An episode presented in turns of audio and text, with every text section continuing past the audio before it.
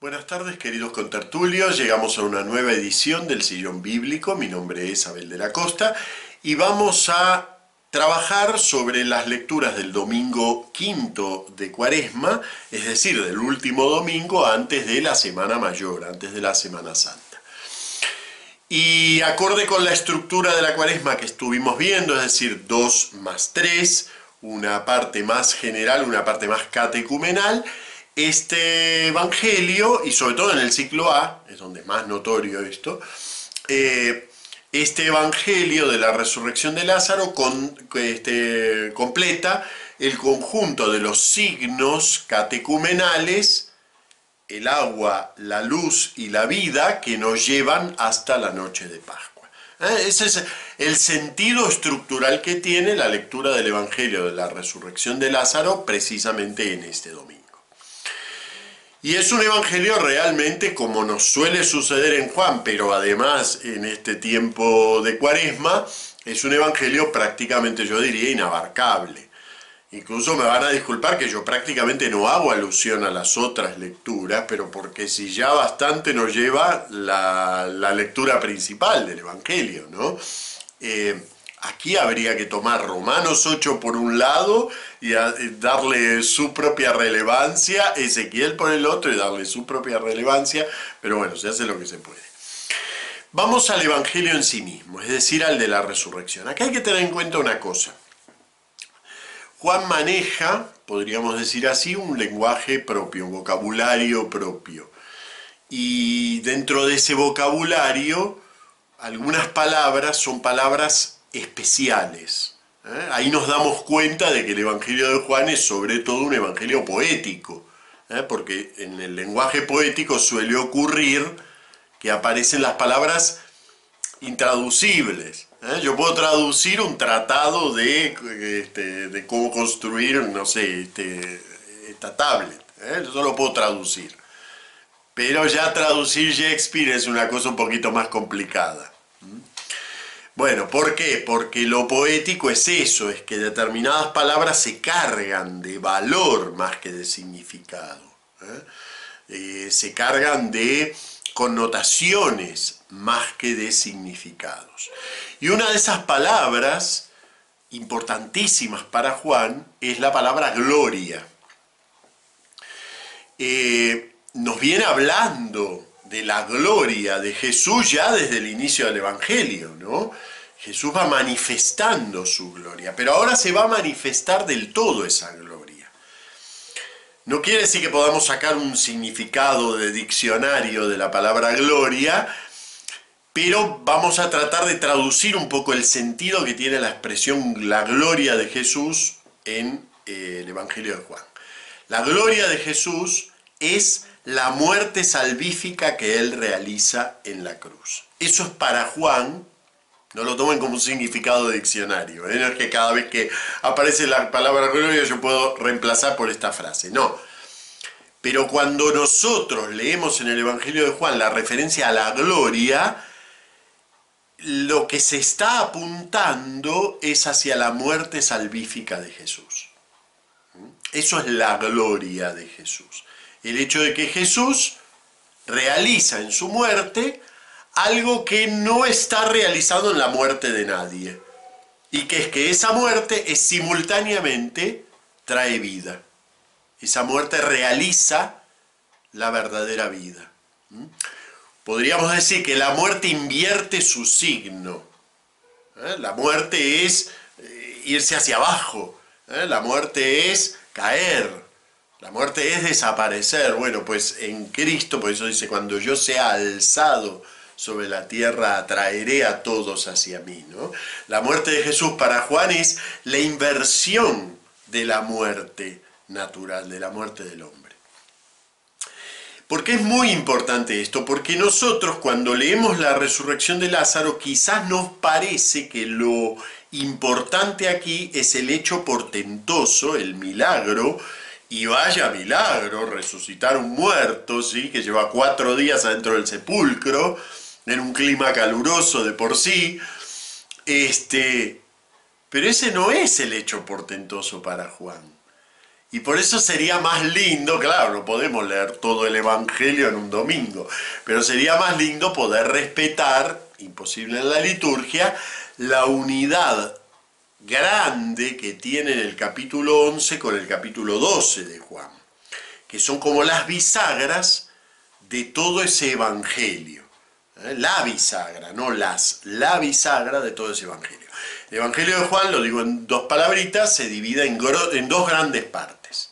El libro de los signos, compuesto de siete signos, nosotros decimos milagros, pero Juan jamás usa esa palabra, Juan siempre habla de signos, compuesto de siete signos, es decir, de siete actuaciones portentosas de Jesús que acaban de alguna manera en una referencia a su gloria. Desde el primer signo, que es el de las bodas de Caná, hasta el último signo, que es la resurrección de Lázaro. Pero por otro lado, la resurrección de Lázaro desencadena de manera inmediata el juicio de Jesús, incluso ya dentro del capítulo 11. No necesitamos pasar al 12 para enterarnos que la resurrección de Lázaro trae la muerte de Jesús. Vida por vida.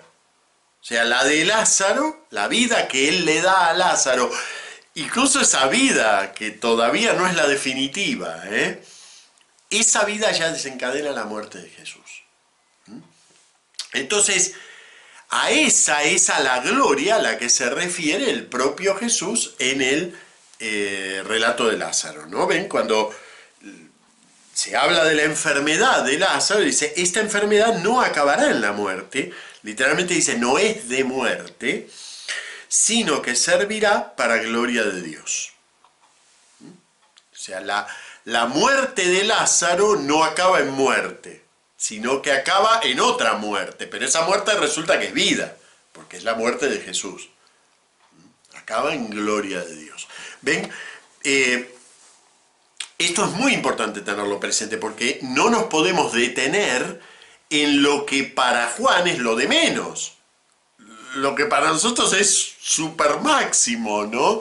¿Cómo hizo para resucitar un muerto? ¿Qué tiene? ¿Qué superpoderes tiene? Pues para Juan eso es la nada al lado del gran portento que es que el que es la vida se somete a la muerte para dar la vida. Ese es el gran milagro, entre comillas, de Jesús. Ese es el, aquello a lo que apuntaba todo signo la verdadera realización de Jesús. Y de eso habla este relato de la resurrección de Lázaro. Y todo el tiempo se está jugando con este concepto de la gloria de Jesús. Todo el tiempo está atrás de todo este relato, atrás y a veces explícitamente. Bien, de todo el relato yo me voy a quedar con algunas poquitas cosas, que son las que puedo comentar. ¿eh?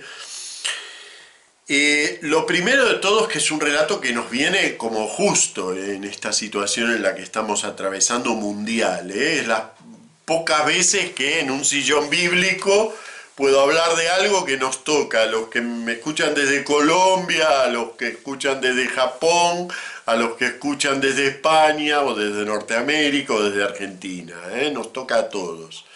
Estamos en una situación, no estamos muertos, aunque estamos rodeados de muerte, no estamos muertos, pero estamos en una situación de parálisis eh, tremenda, ¿no? Nos sentimos como totalmente afuera del curso normal de la vida.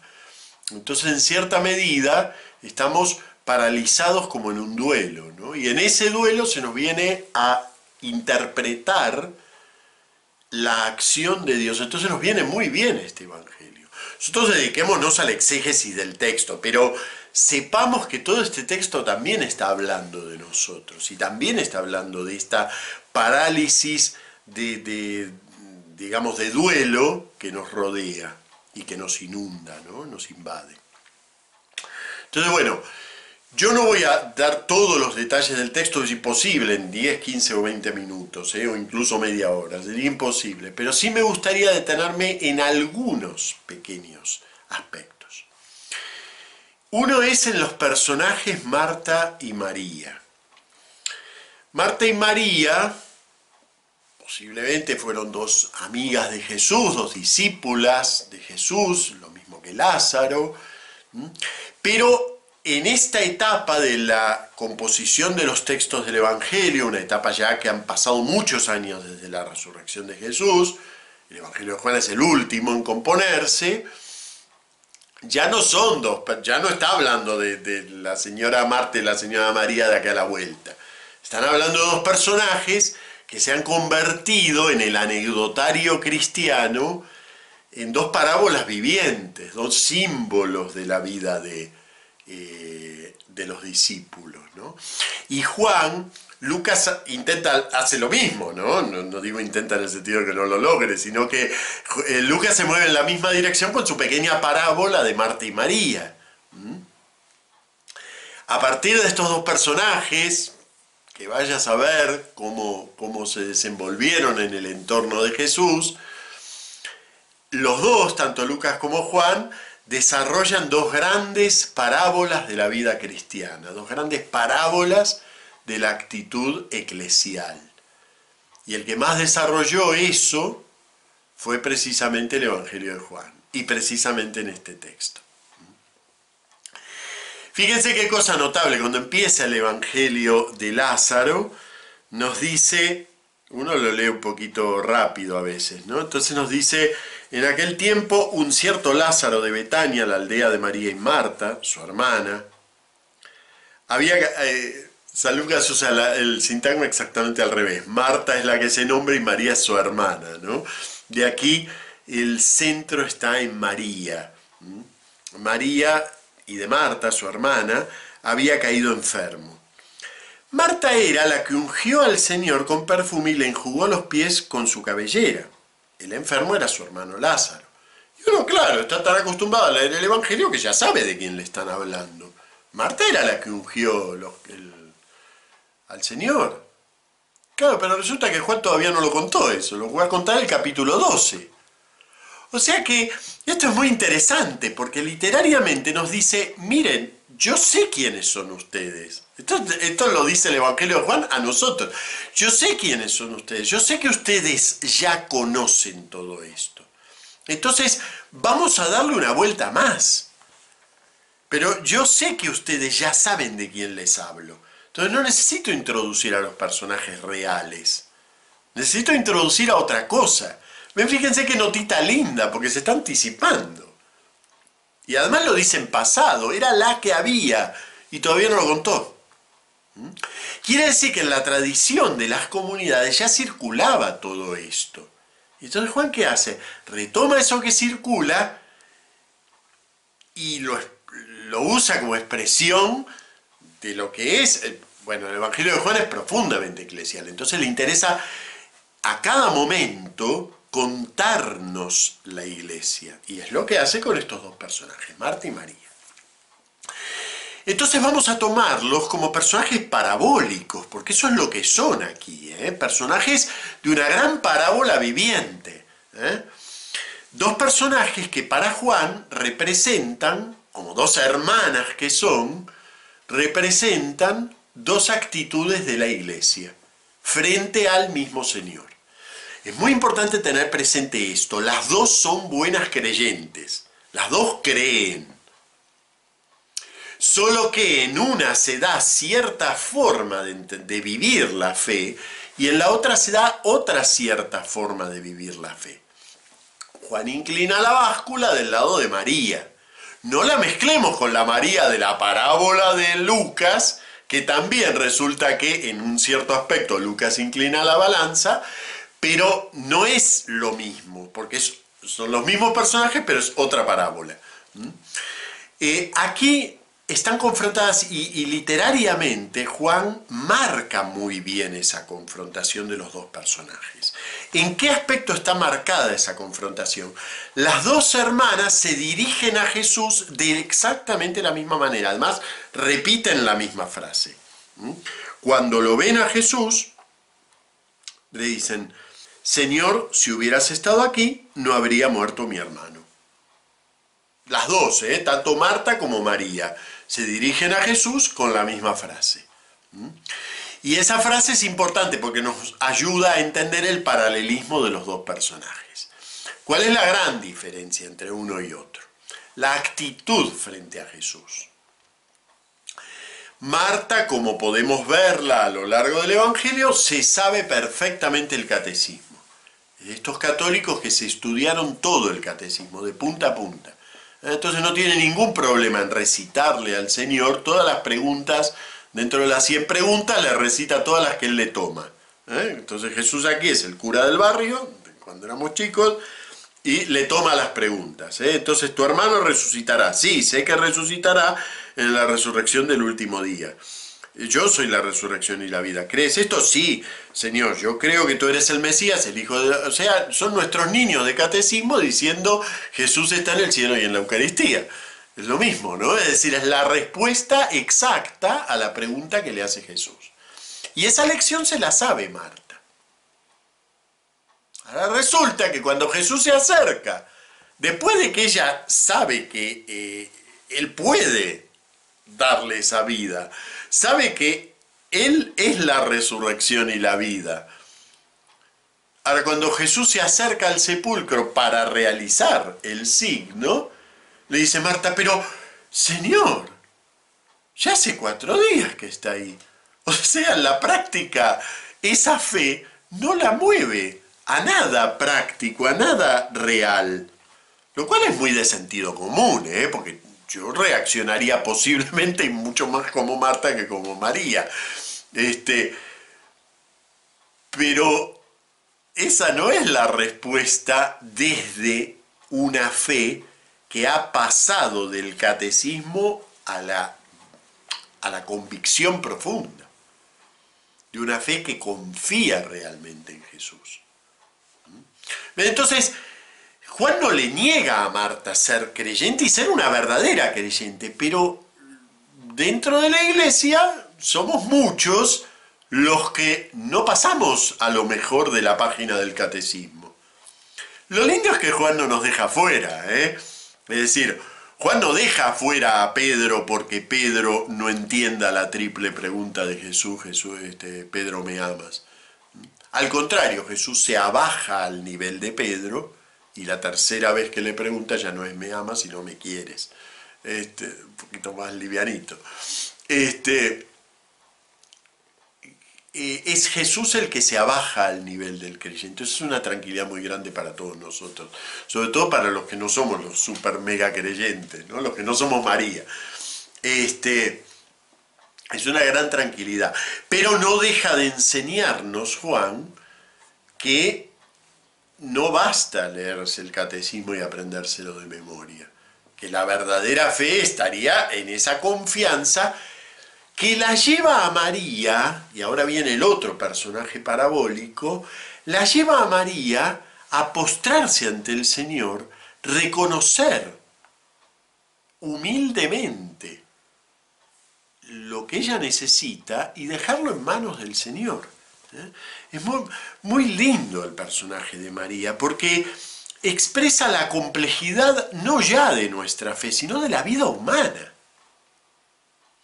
Miren, eh, en las confesiones de San Agustín, las confesiones de San Agustín debería ser, eh, los evangelios deberían venir con las confesiones al lado, ¿no? Porque son realmente, son, yo creo que las confesiones de San Agustín son un libro del que casi se puede hablar de inspiración. ¿Eh? de inspiración en el mismo sentido en que hablamos en la Biblia.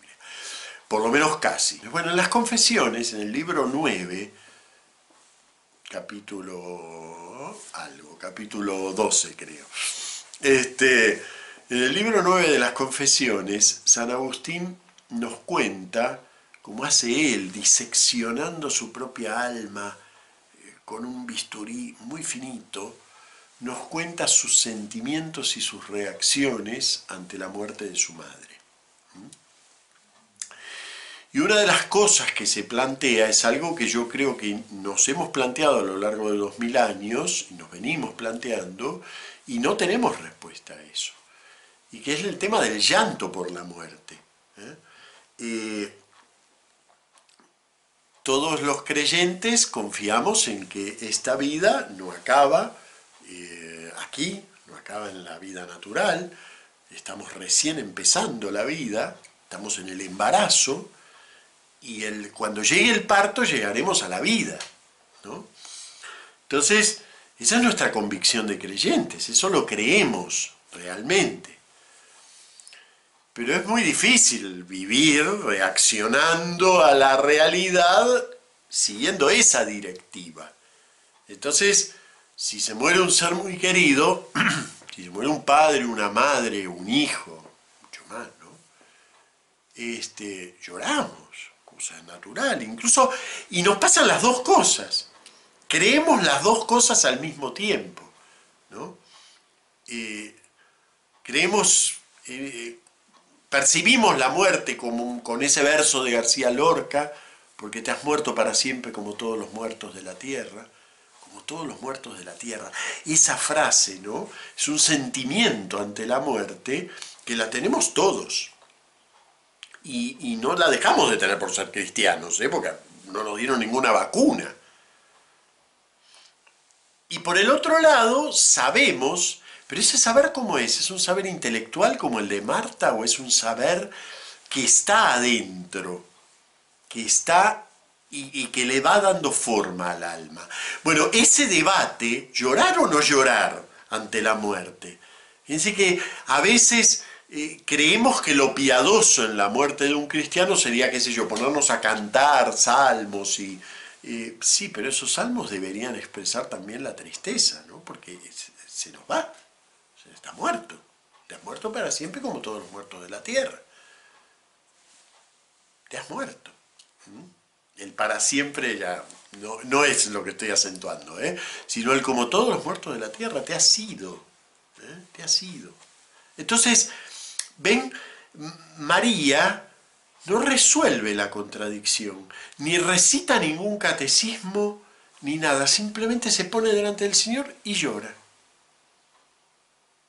Y esa es posiblemente la mejor actitud cristiana. Y este es el otro aspecto que también me gustaría destacar del texto. El llanto de Jesús. Podríamos pensar que Él es como ese Superman, entonces Él lo va a resucitar. Así que como Él lo va a resucitar, pavadas que se dicen en torno a la bendición Urbi et Orbi que dio el Papa ayer, una de las tantas tonterías que circulaban por internet era que esta, en las 18 de ayer, era una hora crucial porque se iba a enfrentar el Papa que tiene el poder. Cuando Jesús se enfrentó con la muerte de su amigo, lo primero que hizo, bueno, no es lo primero, pero es muy central dentro del texto, es llorar. No existe el superpoder. Ni Dios encarnado tiene el superpoder ante la muerte. Ni Dios encarnado. Solamente la resurrección es traspasar y darle vuelta a la muerte, pero vivirla. Y el grito de Jesús y el, sentimiento de abandono de Dios que tuvo Jesús son reales. Y eso es algo que está muy lindo en, la, en el relato de Lázaro contado por Juan. Sobre todo porque ya vamos a hablar de la pasión de Juan y la pasión de Juan descarna un poco a Jesús, por motivos teológicos, por lo que él está queriendo contar de esa muerte de Jesús. Entonces, si solo tuviéramos la pasión de Jesús contada por San Juan, no digo que lo sea, pero suena un poquito doceta, suena un poquito exterior eso, como si realmente no le pasara a él la muerte.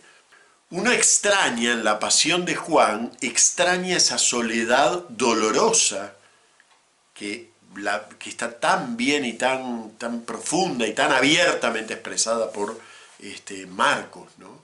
Y sin embargo Juan lo ha puesto eso en el relato de Lázaro. Otro elemento más para que vean hasta qué punto el relato de Lázaro es una bisagra en su evangelio. No podemos entender la pasión con todo lo que aparentemente descarna la muerte de Jesús si no lo vemos primero llorar ante la muerte, porque eso es un Dios que se ha encarnado.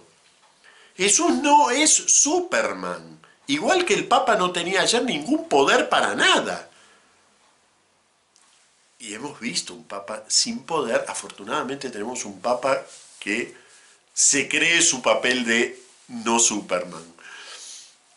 Y bueno, lo hemos visto renguear en una Roma vacía, lluviosa, horrible. Eh, lo hemos visto renguear y eso es una fe encarnada, la fe que lleva hasta el final el dolor de esa muerte. Y después de eso vendrá la vida. Pero eso llega hasta el final. cuando como cristianos nos rebelamos contra eso, en realidad nos estamos rebelando contra aquello en lo que creemos. Porque lo que nosotros creemos es que esta vida que nos dio Dios es tan verdadera y es tan sólida, está tan bien apoyada en este mundo y tan bien creada por Dios, que hasta que no pasa por la muerte no es vida verdadera. Hasta que no adquiere la solidez de la muerte, no es vida verdadera.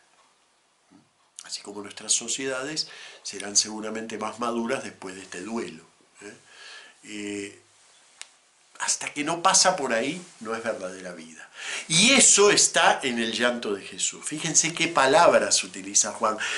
Lamento que no se pueda, no se pueda traducir del todo literal la expresión de Jesús, porque es lo que tiene Jesús en ese momento es una especie de temblor externo, muy linda la expresión, dice, viéndola llorar a ella y viendo llorar a los judíos que la acompañaban, sollozó y muy conmovido preguntó. Es, es totalmente insuficiente la, insuficiente la traducción de esa expresión. Es temblando. Jesús tembló en ese momento, es decir, toda su carne entró en sintonía con el dolor de la carne del hombre. No se conmovió así más o menos, no, entró en sintonía con el dolor de la carne del hombre, viéndola llorar a Marta. Entonces, claro, este relato nos muestra un Jesús tan verdaderamente, fíjense que el Evangelio de Juan es el único que dice que el verbo se hizo carne, el único que trae esa frase. Tan carne se hizo, tan carne acampó entre nosotros, que sintoniza y vibra, como dos cuerdas sintonizadas en la misma frecuencia, vibra con el dolor de la carne del hombre. Entonces, bueno, yo creo que esto es como la gran introducción a la resurrección de Jesús. Esa resurrección de Jesús, anticipada en símbolo en la resurrección de este Lázaro que sale de la tumba, va a ser real solo a condición de que contemplemos realmente su muerte y sepamos que en esa muerte está todo el dolor de la carne del hombre. Que no es una muerte aparente, que no es una muerte eh, provisoria, que no es una muerte en donde alegremente Jesús simplemente lleva tres días de vacaciones y vuelve, sino que está todo el dolor del hombre, eso tan profundo que decimos en el credo y que ya no lo podemos entender del todo, que es descendió a lo inferior, descendió a los infiernos, ¿no? Literalmente es descendió a lo inferior, llegó hasta el fondo. ¿eh? Entonces, eso está anticipado en este relato de Lázaro. Bueno, como ven, muchas cosas para decir. Eh, voy a cortar ahora el sillón, pero sí les comento que aunque no les pude cumplir con lo de armar una un vídeo sobre la samaritana con el material de mis clases, realmente hay mucho para depurar allí, bueno, se, me complica. Pero esta semana voy a hacer, eh, ahora está de moda una palabra que es webinar, este, voy a hacer un webinar, voy a hacer un seminario online, digamos, este, una clase abierta, llamémosle así, en YouTube. Eh, y bueno, ya tendrán más detalles, pero lo voy a invitar, va a ser, a diferencia del sillón bíblico que es grabado, va a ser en vivo. Este, ya voy a avisar con tiempo cuál es el horario, cuál va a ser el tema y todo esto. Bueno, muy bien, y lo vamos este, difundiendo el sillón bíblico en la medida que puedan. ¿eh? Suscripción, campanita, pasarlo por WhatsApp, pasarlo por, este, por Skype, por donde sea, ¿eh? por Facebook, por donde puedan. Bueno, muy bien, muchas gracias y hasta la semana que viene.